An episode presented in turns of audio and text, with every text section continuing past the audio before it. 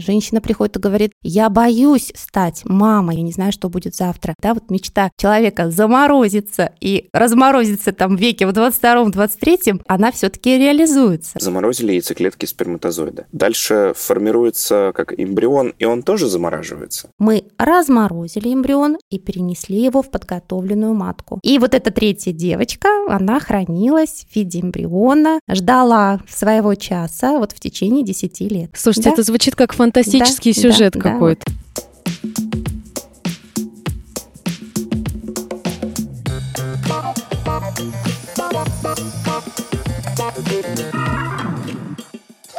Доброго здоровья! С вами снова подкаст о здоровье и качестве жизни без шапки. И с вами его ведущие Полина Полищук и Антон Бойко. Этот выпуск выходит при поддержке клиники вспомогательных репродуктивных технологий Скандинавия Ава Петр. В 20 веке медицина, мне кажется, показала, что она способна на чудеса. И одно из главных чудес – это развитие репродуктологии. И сегодня мы об этом поговорим. Когда становиться родителями? Ответ на этот вопрос каждый находит сам. Главное – знать, как к этому подготовиться и что предлагает современная медицина. А предлагает она очень много. И, конечно, особенно в такие непростые времена эти предложения могут стать еще более актуальными. Мы сегодня поговорим об отложенном родительстве. И для этого мы позвали акушера-гинеколога и репродуктолога клиники Скандинавия Ава Петер, кандидата медицинских наук Елену Богатыреву. Елена, добрый день.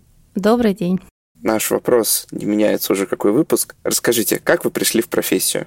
Я пришла в профессию по любви. Начинала свой путь э, как оперирующий гинеколог. И так сложилось, что в области репродукции работала вот прям буквально самых-самых первых дней. Я думаю, что, наверное, скажу два слова, кто такой репродуктолог. Не думаю, что на слуху. Это определение направления деятельности да, в нашем, в таком общем бытовом понимании. Акушер-гинеколог, который специализируется да, или узконаправлен в области репродуктивной медицины, в области помощи и женщинам, и мужчинам в зачатии, а если они испытывают какие-то сложности с зачатием в области сохранения репродуктивного здоровья. Это вот как раз тот аспект, о котором мы будем сегодня с вами беседовать. И для этого вот тот самый акушер-гинеколог привлекает вспомогательные репродуктивные технологии. Такое сложное, длинное название этой отрасли. Она действительно, вы правы, она очень бурно развивается. И я бы даже немножечко скорректировала вас. В 20 веке зародилась, а мощный прорыв развития технологий. Это, конечно же,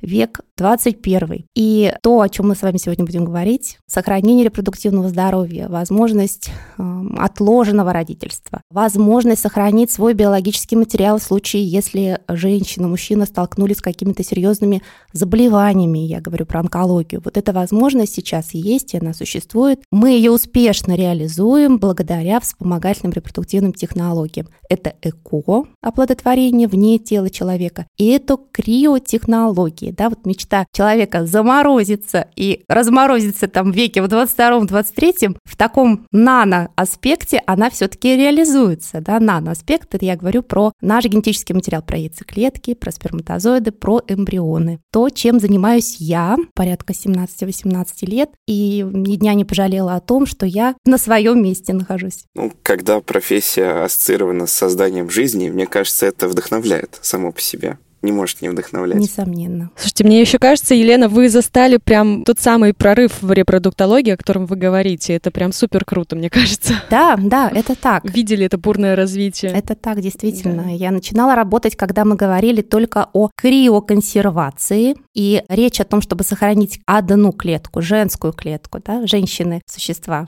Ну, я, в общем, сторонник традиционных представлений.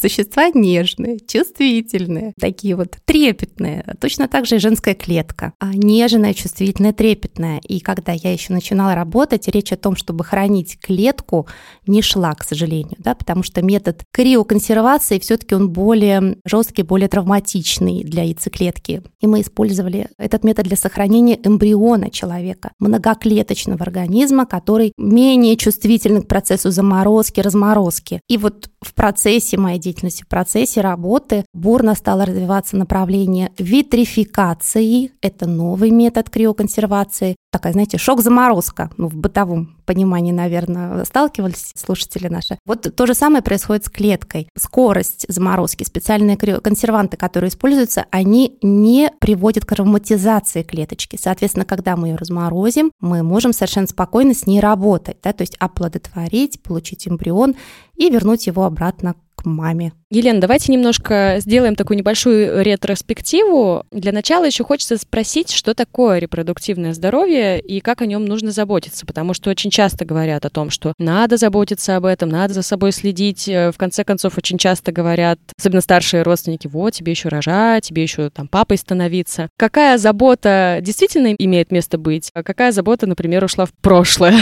Может быть, и такое есть. Ну, вы знаете, вот как определяет ВОЗ здоровье человека? Это не только отсутствие болезней, недугов, но это состояние общего физического, психологического и социального комфорта, благополучия. Да? Вот это такое емкое понятие. И все то же самое мы можем сказать про репродуктивное здоровье. Это не только отсутствие гинекологических заболеваний, да, ну, вот если мы говорим про женщину, да, или урологических, если мы говорим про мужчину. Это не только отсутствие общих заболеваний, ведь и общие заболевания сердце, печень, почки, легкие, щитовидная железа, инфекционные, это все может влиять на способность мужчины и женщины и к зачатию, и к вынашиванию беременности, соответственно, к родам, здоровым ребенком.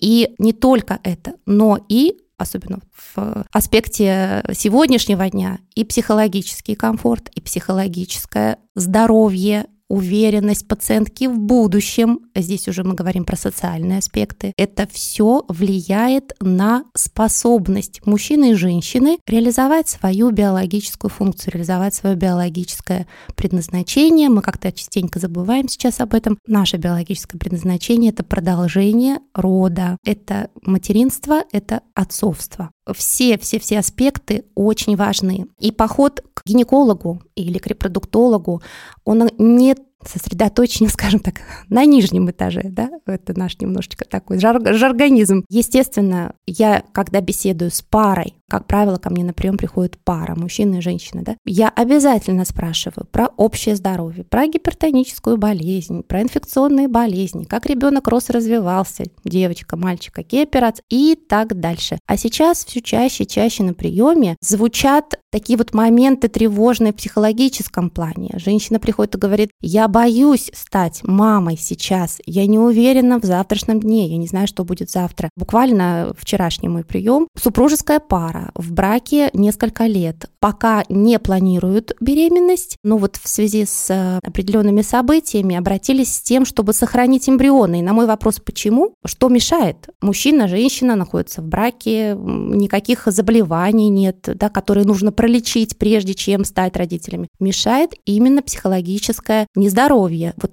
социальное нездоровье, неуверенность в завтрашнем дне. К сожалению, вот сейчас все чаще и чаще я сталкиваюсь и с такими аспектами. Поэтому репродуктивное здоровье комплексный такой предмет нашей заботы и нашего внимания. Я имею в виду врачей, акушеров-гинекологов, врачей-урологов, специалистов репродуктивной медицины. И, естественно, заботиться об этом здоровье. Это значит заботиться об общем здоровье, вести здоровый образ жизни. Мы все прекрасно знаем, но не всегда соблюдаем и следуем да, избегать вредностей, курения, прием алкоголя, психотропных средств, особенности питания и так дальше, и так дальше. Вот это все не пустые слова. Если мужчина, женщина придерживаются определенных, как мы говорим, правил, да, здорового образа жизни, это все на пользу, это все направлено на то, чтобы меньше проблем возникло и у мужчин, и у женщины, когда они все-таки решат стать родителями. Вот если говорить об отложенном родительстве, то когда принимается это решение? В каких случаях? Вопрос хороший, и его достаточно часто задают. Значит, мы говорим про сохранение генетического материала, да, про сохранение яйцеклетки, про сохранение спермы у мужчин. Ну, давайте начну с простого, с мужчины.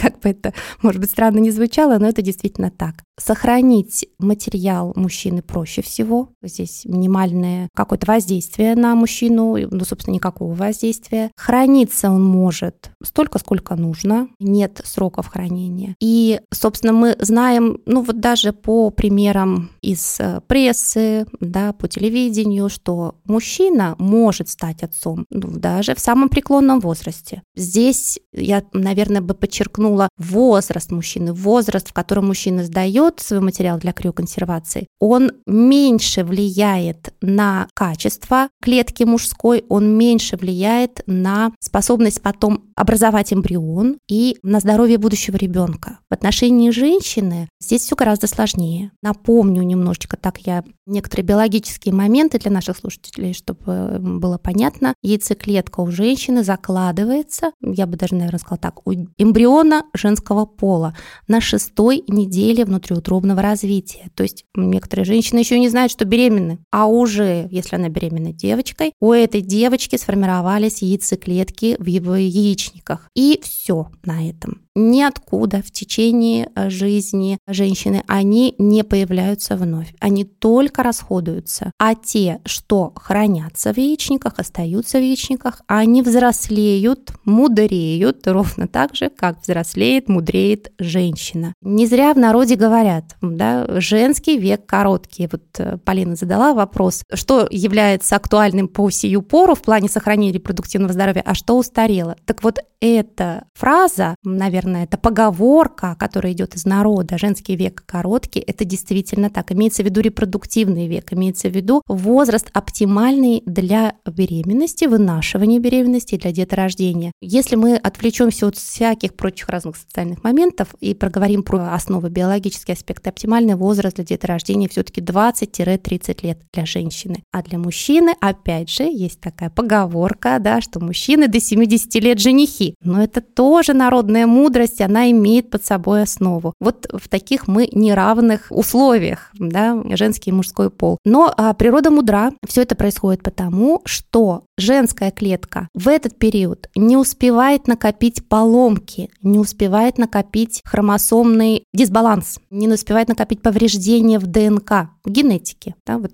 пара меня спрашивает, а вот как мне проверить свою генетику? Вот что мне сделать для того, чтобы мне генетический ребенок был здоров? Первое, что нужно сделать, это родить вот в этот оптимальный промежуток времени. Тогда риски хромосомных поломок, они будут минимальны. И, ну, вот это расцвет здоровья женской клетки. Для меня, как для репродуктолога, 35 лет – это красная линия. Сейчас модно говорить про красные линии. Так вот, красная линия репродуктолога – это 35 лет, женский возраст. Дальше качество клеточки женской в геометрической прогрессии ухудшается. И мы знаем, это тоже такая народная мудрость, наверное, и наши слушатели с этим сталкиваются, что чем старше женщина становится мамой, тем выше риски рождения нездоровых деток. Ну, синдром Дауна все знают, да. Поэтому, если мы говорим про планирование деторождения в паре, то оптимальный возраст, я его озвучила, 20-30, возраст женщины. И если мы говорим о криоконсервации яйцеклеток, ну, конечно, желательно это сделать все-таки до 35 лет. Потому что что такое криоконсервация, да, или сохранение? Мы получаем у женщины клеточку, она замораживается, и наши технологии, они не улучшают качество этой клетки, они не влияют на нее. Конечно, они и не ухудшают. То есть, если женщина заморозила клетку в 30 лет, клетки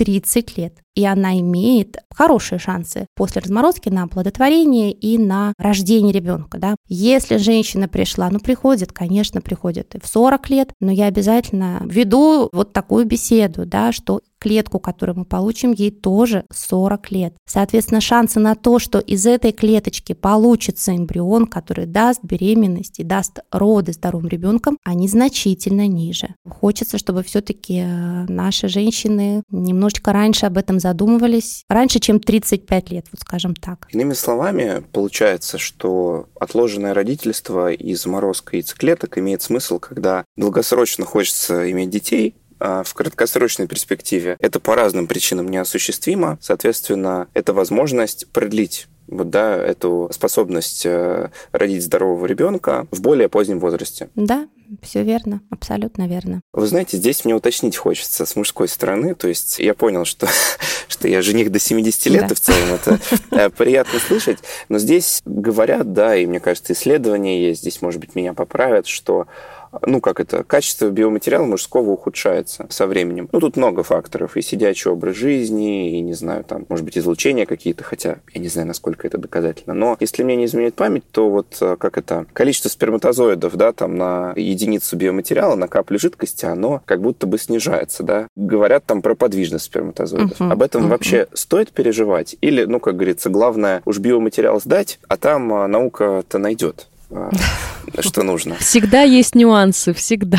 Конечно. Ну да, вот и, и, интересно, да, понять про это. Про женщин, мне кажется, мы поговорили достаточно глубоко, да, почему так. А все-таки у мужчин, ну, какие нюансы могут быть? Я поняла вас, Антон. Значит, смотрите, про мужчины, про возраст. Вы правы, конечно, с возрастом не только качество материала ухудшается, с возрастом ухудшается все, от макушки до пяток. Поэтому здесь вопрос в степени риска. Да? И вот риски у мужчин, они гораздо меньше, чем у женщин. Но действительно, согласно данным многоцентровых исследований, качество мужского материала ухудшается в возрасте 50 плюс, да, ну, в районе 52 лет. И мы сейчас с вами говорим про все-таки условно здоровые пары, условно здоровых мужчин. То есть это те мужчины, которые все-таки какую-то физическую активность имеют, те мужчины, которые не злоупотребляют алкоголем и так дальше, и так дальше. Да, про условно здоровые пары, потому что вы абсолютно правы. Все вредности, которые мы испытываем в течение жизни, они отражаются на качестве генетического материала. Ну, по-другому просто не бывает. Поэтому э, возраст мужчины 52. Представим, что близко к этому возрасту мужчина не задумывался о деторождении, и тут вдруг, да, имеет смысл сдать спермограмму. Вы знаете, в этом плане мужчинам повезло больше, чем женщинам, потому что только по одному этому исследованию можно получить максимально полную информацию о состоянии мужского здоровья в плане деторождения. Мужское здоровье, конечно, ну, гораздо шире, здесь инфекционные аспекты и онкологические, и так дальше, и так дальше. Но в плане деторождения спермограмма, какие показатели там будут фигурировать и на что мы, как специалисты репродуктивной медицины, обращаем внимание. Концентрация сперматозоидов. Нормы не буду озвучивать, они всегда приводятся, да, но вот то, что влияет на фертильность, на способность мужчины к зачатию. Концентрация, подвижность этих сперматозоидов, сперматозоидов, как, насколько они активны. И есть такой еще показатель норма морфологии, то есть внешний вид сперматозоида. Норма морфологии, как правило, 4% считается хорошо и выше. Представим, например, да, на концентрацию 100 миллионов, речь идет о миллионах в миллилитре, да, мы не про единичные сейчас какие-то экземпляры говорим. Миллионы в миллилитре. Это очень много. Да, и, допустим, 4% нормальных форм на миллионы мы понимаем, что качество спермы достаточное для того, чтобы мужчина стал отцом. Но вот вы сказали про количество сперматозоидов, и наука сможет или не сможет. Конечно, мы стараемся помочь мужчинам, у которых есть выраженное снижение концентрации сперматозоидов. Да. На днях у меня стала родителями пара, у которых был мужской фактор бесплодия. Да. Я сейчас немножечко про другой аспект этой проблемы проговорю. У мужчины нет сперматозоидов в сперме вообще. Такая ситуация тоже может быть. Здесь есть э, генетические моменты, есть инфекционные моменты, которые могут приводить к таким изменениям. Но наука и вспомогательные репродуктивные технологии, конечно, пришли на помощь этой паре. Уролог из яичка мужчины получает предшественники сперматозоидов, да, зачаточные клеточки, и используют их для оплодотворения женской клетки, для получения эмбрионов. И у нас очаровательная девочка родилась вот буквально на днях. Мамочка присылала мне фотографии и поздравления. Поэтому здесь, пожалуйста, и даже в таких, казалось бы, сложных и безвыходных ситуациях выход есть. Ой, это вселяет огромную надежду. Да, даже пару слов сказать э, мужчинам. Мужчины, не стесняйтесь, не смущайтесь, обязательно идите к врачу. Вас точно не покусают, а сделают так, чтобы вы, даже если кажется, что не получится, чтобы обязательно стали папой. Да. Вот. Немножко прорекламировала визит. Еще хочу уточнить. Вот есть условно назовем это, да, комплексом процедур, как э, отложенное родительство. Вот из чего все это дело состоит? То есть э, люди приняли решение стать родителями через какое-то время, и для этого они хотят э, заморозить либо яйцеклетки, либо сперму, либо и то, и другое. Что вообще в этот комплекс входит? То есть от начала и, грубо говоря, до конца. Можете прояснить? Да, конечно. Женщина приходит на первичную консультацию к репродуктологу, да, ну то есть ко мне. Я осматриваю пациентку, выполняю ультразвуковое исследование, естественно, беседую предварительно, вот все, что мы с вами обсуждали, да, спрашиваю про аспекты ее здоровья общего, ее здоровья гинекологического, и определяю, есть ли условия для забора яйцеклетки. Да, это вот э, определенные такие маркеры, которые мне позволят э, женщине сказать, что да, в вашей ситуации мы можем планировать забор яйцеклеток и их сохранение, либо оплодотворение, получение эмбрионов и их сохранение. Да, это немножечко разные аспекты одной проблемы. Дальше отправляю женщину на обследование. Есть определенный перечень обследования. Туда входят гинекологические мазки, терапевтическое обследование, кровь, моча, ЭКГ, флюорография, терапевт, УЗИ молочных желез. Пожалуй, наверное, основные моменты я перечислила. Сделать это можно достаточно быстро в любом удобном для пациентки месте, в нашей клинике, в женской консультации по месту жительства, где удобно. И планирую ее визит, приуроченный к началу менструального цикла есть наша работа, она будет связана с началом менструального цикла. Мы называем это программа да, отложенного материнства. Вот программа начинается со стимуляции яичников. То есть для того, чтобы я получила несколько клеток, а не одну, как это бывает в обычном менструальном цикле у женщины, а мне нужно воздействовать на яичники с помощью специальных препаратов. Эти препараты женщина вводит самостоятельно или с нашей помощью в виде инъекций в течение 10 в среднем 12 дней. И к серединке менструального цикла, это день 12, 13, 14, фолликулы пузыречки с жидкостью, где должна быть женская клетка в яичниках, вырастают до оптимальных размеров, там созревает клеточка, 1, 2, 3, у кого какой запас, 5, 10, 15, и 20, и 30, да, тут полет фантазии. И я должна их получить, забрать. Процедура это называется пункция фолликулов или забор яйцеклеток. Манипуляция проводится под наркозом. Укол в вену, женщина засыпает буквально 10-15 минут. То есть это не болезненная манипуляция абсолютно для женщины. За это время каждый фолликул специальной иголочкой я прокалываю, забираю оттуда жидкость фолликулярную, отдаю эмбриологу. Эмбриолог ищет клеточку, нашел, посчитал и криоконсервировал или витрифицировал. Все, а, женщина получает от меня назначение определенное, приходит очередная менструация, я называю так, чтобы это было понятно слушайте, яичники сдуваются, и как будто ничего и не было. В основном процедура переносится комфортно для женщины, но, во всяком случае, мы делаем для этого все необходимое. Вот так происходит а, работа с женщиной. С мужчиной. А, мужчина обследуется примерно по такому же перечню, немножечко поменьше этот перечень, потому что забор спермы не требует анестезии, не требует каких-то вмешательств со стороны врачей, да, поэтому в основном здесь идет инфекционный скрининг, а, кровь на ВИЧ, сифилис, гепатиты Б, С, мазочек на инфекции мужчина сдает, и, в общем-то, и все записывается в удобный для него день, в удобное для него время, время э, в нашей клинике специально оборудованная мужская комната, очень комфортная. Это по отзывам моих пациентов. Я могу судить, и материал э, мужчина сдает, он тут же идет в работу. Да? Некоторые спрашивают мужчины, можно ли принести материал из дома, да, сдать э, дома в стерильную баночку, ну вот как, например, мы используем для анализа мочи, и принести из дома. Ну, нежелательно, потому что момент транспортировки может может влиять на качество спермы, поэтому, конечно, оптимально проводить эту а, процедуру в условиях клиники. У нас для этого есть абсолютно все, что нужно. У меня есть еще один маленький уточняющий вопрос, э, который относится вот и к женщинам, и к мужчинам. Часто люди задаются тоже таким вопросом, а как подготовиться? Вот кто-то думает, что нужно готовиться там сильно заранее, да, там за год, например. И в течение этого года нужно, например, гулять больше, лучше питаться и так далее. Кто-то понимает это иначе. Вот э, как правильно это понять с точки зрения медицины? Как подготовиться к отложенному родительству, чтобы с клетками все было, ну, как можно лучше и как можно прекраснее потом. Как я уже сказала, женская клетка была заложена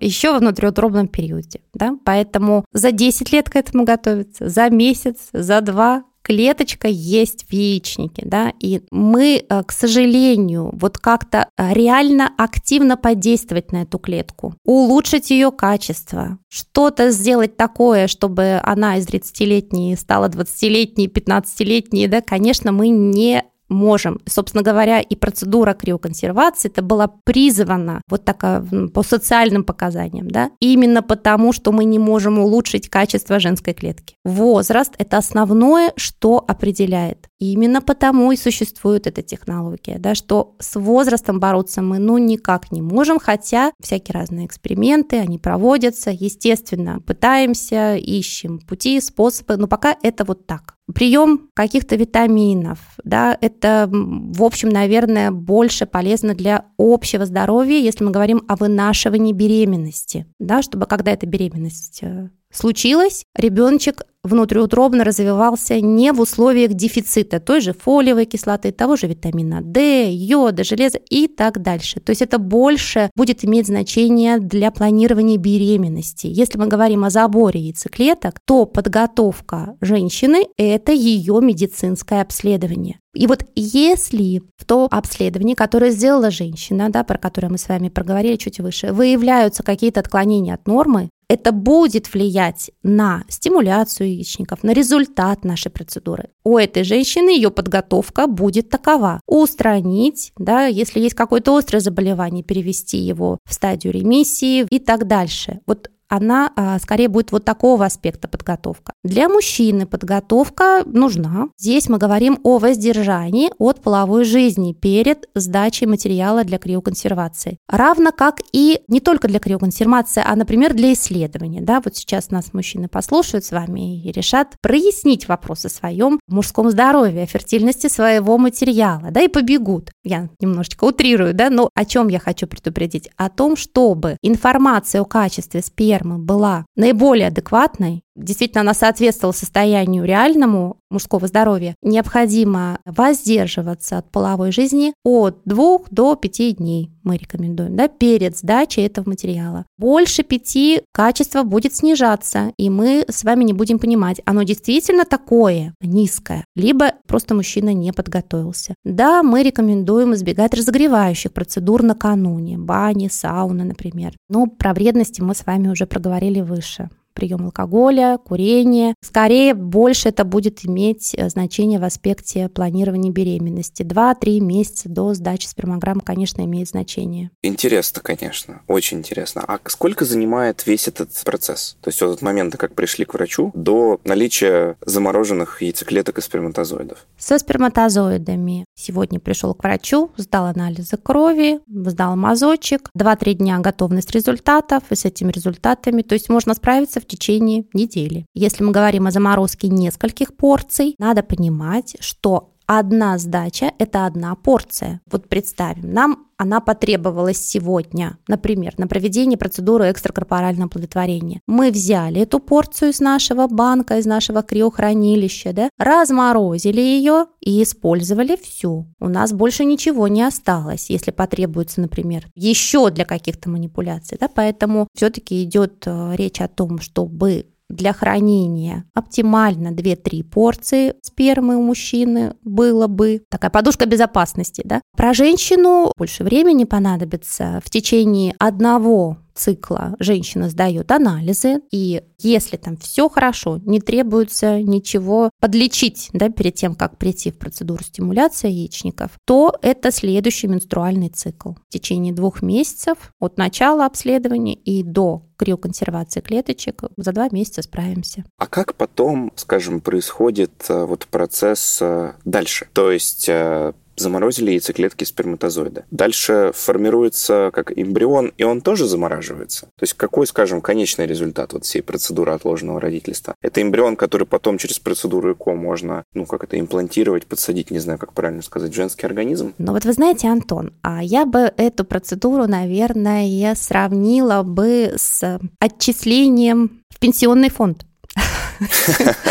Объясню почему. Это прекрасное сравнение. Но на самом деле никто не знает, понадобится ли нам а, с вами пенсия, когда мы доживем до этих и, лет. И будет ли она у нас? И будет ли она? И доживем ли мы до этих лет? Ну, извините, немножечко такой в пессимизме, но это такая подушка безопасности. Да? Тем не менее, все, кто получает зарплату официально, отчисляют какое-то количество денежных средств в пенсионный фонд. И, наверное, кого-то мысль это греет, что вот я буду на пенсию, ну хоть что-то какое, что-то минимальное у меня будет. Вот, наверное, программа отложенного материнства – это из этой серии. Что такое? Это подушка безопасности. Вот, например, женщина криоконсервировала в клетке в 30 лет. В 31 год она вышла замуж, совершенно спокойно родила детей, одного, второго, пятого, десятого, да, и клетки ей не понадобились. Может же быть и так, и я очень надеюсь, что так и должно быть. Другая ситуация. Женщина заморозила клетки в 30 лет,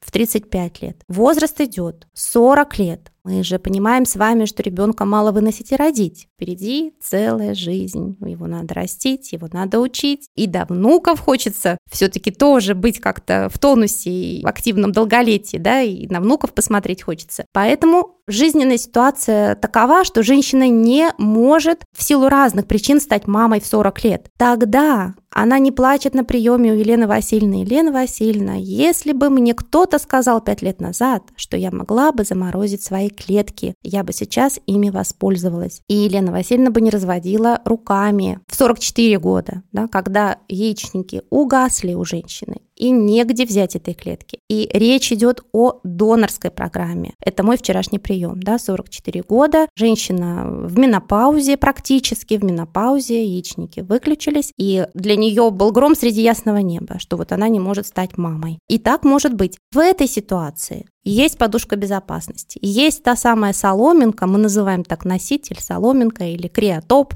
да, и носитель, на котором клеточки замораживаются. Мы можем разморозить, привлечь для оплодотворения либо сперму партнера, супруга, либо донорскую сперму, и так может быть, получить эмбрион и перенести его в матку. А если мы получаем эмбрионов больше, чем один-два, конечно, мы их сохранять должны, конечно, потому что ну, это вот э, настолько сложный путь стимуляции, пункции, хранили несколько лет, получили эмбрион, ну мы же не перенесем в матку 3, 4, 5, 6 эмбрионов, правда? Больше двух мы никогда не переносим. И оставшиеся сохраняем для чего? Для того, чтобы женщина после благополучного завершения своей беременности родами через там, 2-3 года пришла бы за вторым ребенком. Либо в случае не наступления беременности, а наши технологии, несмотря на их э, прорывное бурное развитие, они все-таки не дают стопроцентной гарантии наступления беременности при переносе эмбриона. Все-таки это в районе 50% эффективность программ ВРТ. Соответственно, если беременность не наступает, у нас есть уже готовый эмбрион. Нам не нужно проходить все этапы стимуляции, пункт и так дальше. Да? Мы разморозили эмбрион и перенесли его в подготовленную матку. Вот это вот таким образом происходит. Ой, меня, конечно, наш выпуск очень заряжает, то что я представляю, как много людей осчастливилось благодаря всем этим технологиям. Правда очень здорово. Вот вы в начале выпуска говорили о том, что есть там разные виды заморозки. Там вот вы говорили, есть витрификация, как шок-заморозка, есть обычная заморозка, которая более вредная. Как-то сейчас единая технология применяется или есть там, не знаю, экспресс, не экспресс-заморозка? Участвует ли пациент в выборе этой технологии? Есть ли там какие-то плюсы и минусы? Я еще добавлю, как вообще это в клинике Скандинавии устроено? То есть, может быть, это немножко иначе, чем в других клиниках, обе эти истории, что экспресс-заморозка, что обычная? Ну, немножечко экспресс, да. Ну, наверное, это понятнее для слушателей, но э, не отражает биологическую сущность метода, я бы так, наверное, сказала. Витрификация – современный метод а, заморозки. Мы используем и для яйцеклеток. А, собственно, он был разработан, мы говорили с вами, исторически для криоконсервации яйцеклеток. Но потом мы плавно переключились и на эмбрионы, как более щадящий метод. То есть в нашей клинике и эмбрионы, и яйцеклетки витрифицируются, то есть сохраняются вот с помощью вот этого способа. Я предполагаю, что, наверное, есть клиники, где используется метод криоконсервации, но в отношении эмбрионов, потому что яйцеклетки, конечно, так не сохранить. По сути, технология, она как бы одна, магистральная. Унифицирована, унифицирована, угу. да, да, да, все верно. После всего этого какой у меня вопрос возникает, да, то есть эта процедура произошла, биоматериал сохранен. Интересно, как как он хранится и как долго, ну, мне кажется, вы сказали, что он там может чуть ли не бесконечно, да, храниться. Интересен вопрос его транспортабельности, потому что жизнь вносит разные коррективы, и люди бывает, что уезжают, эмигрируют, переезжают, меняют, короче говоря, место своей локации. Как в этом случае действовать? То есть я предполагаю, что с клиникой же заключается договор да, на хранение. В специальном месте, отложенном, этот биоматериал хранится. А что если человек просто место жительства меняет. Есть ли возможность это отправить? Да? Как это вообще работает? Какие-то клиники-партнеры есть, которые могут там по таким же стандартам качества это хранить. То есть какова вот э, транспортабельность результата этой процедуры? Хороший вопрос вы жизненно задаете, Антон, да, все верно. Значит, смотрите, давайте так, по поводу длительности хранения. Действительно, это не замороженные продукты питания, да, которые имеют какие-то сроки хранения. Сроки хранения биологического материала, я говорю, ограничиваю ограничиваются здравым смыслом, потому что, опять же, ребенка нужно не только родить, его нужно воспитать. Законодательством Российской Федерации не ограничен возраст пациентки клиники вспомогательных репродуктивных технологий. Не ограничен. Есть внутренние какие-то такие этические комиссии, внутренние распоряжения в клинике, до какого возраста женщина может прийти для того, чтобы сделать перенос эмбриона. Да, я сейчас не говорю о получении яйцеклетки, а о переносе эмбриона для беременности, для родов. Например, в нашей клинике это все-таки 50 лет из этических соображений. Для мужчины такого возраста и таких ограничений нет. Это про хранение. Ну вот э, интересный пример приведу из э, своей практики. Самый такой вот долго хранящийся эмбрион у моих пациентов – это 10 лет. Причем эмбрионы были получены в одно время с интервалом ну, около трех лет. В этой семье родилось трое детей. Так, интересно, подумайте только, детки были зачаты в один день, а родились с разницей в 3-4 года. Вот есть у меня такая очень интересная семья, там три девочки. Искали мальчика, ну вот и третья тоже родилась девочка, да. И вот эта третья девочка, она хранилась в виде эмбриона, ждала своего часа вот в течение 10 лет. Слушайте, да? это звучит как фантастический да, сюжет да, какой-то да, вот прям. Брэдбери а отдыхает.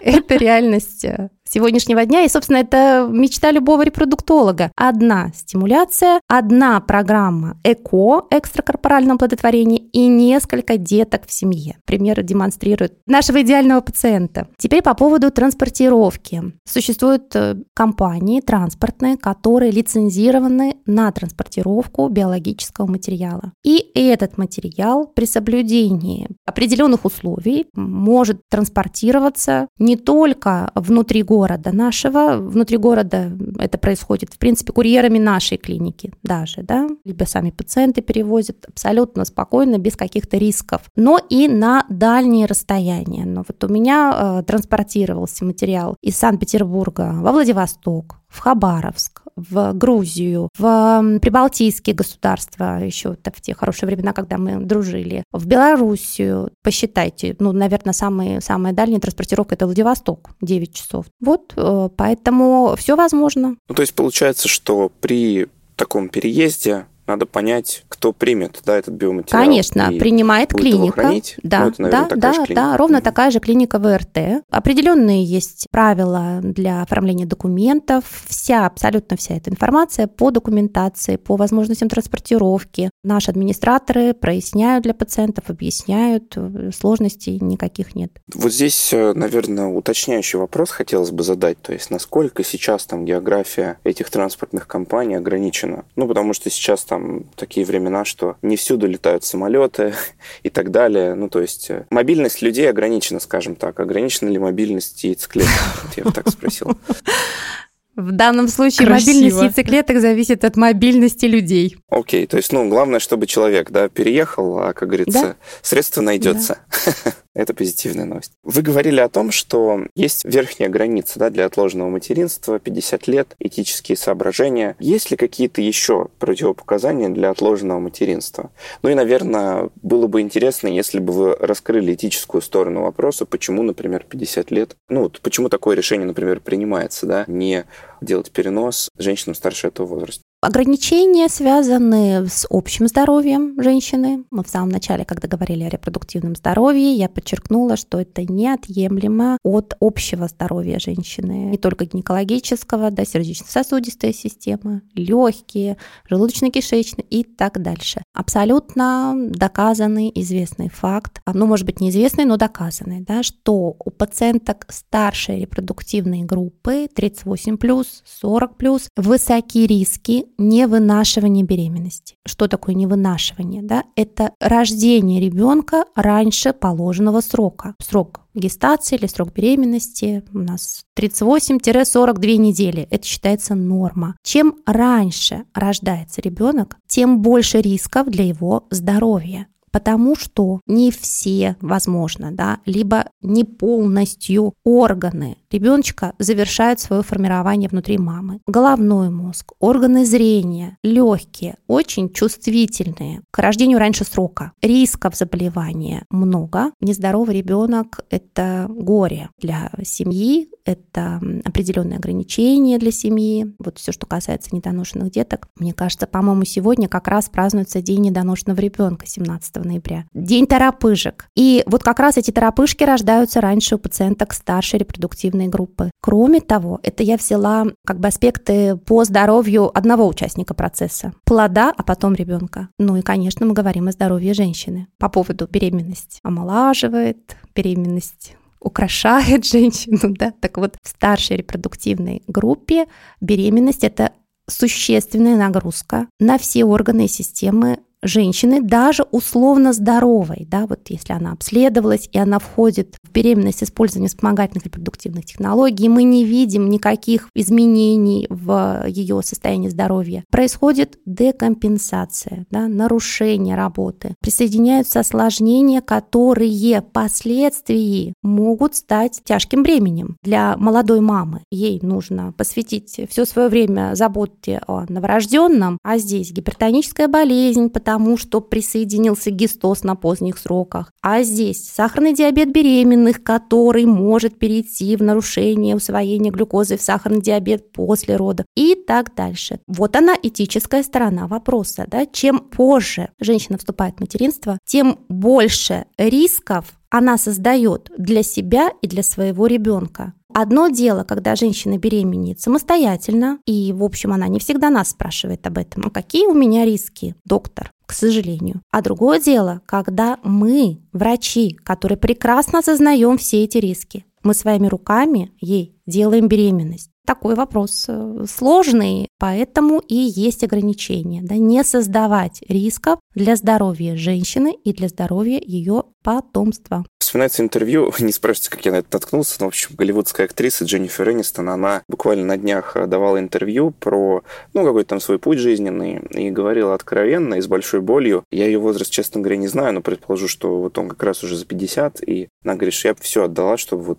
мне кто-то сказал в 30 лет, что надо яйцеклетки замораживать. Потому что сейчас, ну, вот у нее какой-то свой тяжелый путь с материнством, и, к сожалению, я так понимаю, что успехом он не увенчался. И теперь, э, ну, шансы этого, они, понятно, становятся ниже и ниже, и, скорее всего, уже приближаются к нулю. Поэтому что здесь хочется сказать, что, наверное, я лично особо ничего об этом не знал до этого выпуска, но Теперь я понимаю, что это абсолютно отработанная процедура, о которой мы, люди 21 века, пожалуй, должны знать. И учитывая там ритм и какие-то изменяющиеся ценности, когда люди принимают решение о планировании семьи в чуть более позднем возрасте, ну, кажется, что это не особо сложно сделать, но действительно в долгую перспективу это может хорошо сыграть. Как в каком-то смысле грамотное откладывание денег в раннем возрасте гарантирует беззаботную старость, так и, ну, вот как вы говорили, да, про пенсию. Здесь ровно такая же история. Это очень интересно. Спасибо вам большое. Спасибо вам за внимание. Коллеги, я еще в завершение выпуска хочу немножко прорекламировать, так как у нас сегодняшний партнер это клиника Скандинавия Вапетер. Если вам понравился выпуск, и информация оказалась полезной, и она еще и оказалась вовремя, не стесняйтесь записываться на прием. Вам обязательно расскажут подробно обо всех э, программах, о том, как можно экспресс заморозить половые клетки, как можно сделать это с эмбрионами, что нужно делать мужчинам, что нужно делать женщинам. В общем, общем, на любые вопросы вам ответят, и вы всегда можете ознакомиться с тем, что может предложить клиника. Так что добро пожаловать, и, насколько я знаю, Скандинавия Авапетер — одни из лучших показателей наступления беременности в результате экстракорпорального оплодотворения, так что, надеюсь, это тоже будет своего рода ориентиром. Елена, поправьте меня, если я что-то не очень корректно сказала, но, надеюсь, я сказала все правильно. Абсолютно правильно, Полина. Мы гордимся своими результатами, мы гордимся тем, что мы можем предложить эффективную помощь нашим пациентам, мы гордимся нашими успехами, нашими детками. И те пациенты, которые придут к нам в отделение на Литейном 55 да, или на Илюшина, они увидят в коридоре такой стенд с прикрепленными аистами. Эти аисты прикрепляют наши пары, которые все-таки своего аиста дождались. Да? Вот места свободного нет на стенде. Такая интересная у нас инсталляция. Вот поэтому приглашаю к нам. Пожалуйста, приходите. Здорово. Спасибо вам огромное за этот выпуск. А, мне кажется, очень полезный разговор. С нами был акушер-гинеколог, репродуктолог клиники Скандинавия Ава Петер, кандидат медицинских наук Елена Богатырева. Елена, еще раз огромное вам спасибо. Спасибо. Спасибо вам, Антон, Полина, и всего доброго. В описании выпуска мы оставили полезные ссылки. Не забывайте об оценках и отзывах. Если наши выпуски вам помогают, пишите об этом. Мы есть на всех платформах. Ваши комментарии нас вдохновляют, заряжают, дают нам идеи для развития. Поэтому подписывайтесь, оставляйте комментарии, пишите идеи для выпусков. Продвинем доказательную медицину без доказательного экстремизма вместе. Всем пока!